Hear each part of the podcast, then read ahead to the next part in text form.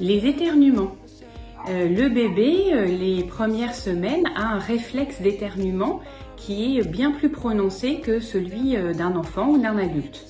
C'est très pratique. Dès qu'il y a une petite crotte de nez ou quelque chose qui le dérange, il va se dégager tout seul, éternuer tout seul. Nous, les adultes, pour qu'on éternue, il faut vraiment qu'on soit dans le grenier et qu'il y ait beaucoup de poussière. Les bébés, les premières semaines, se dégagent très facilement. Ça évite aux parents d'avoir à faire des lavages de nez. Ça permet au bébé euh, de pas s'enrhumer, entre guillemets, de pas encombrer son nez avec des crottes de nez.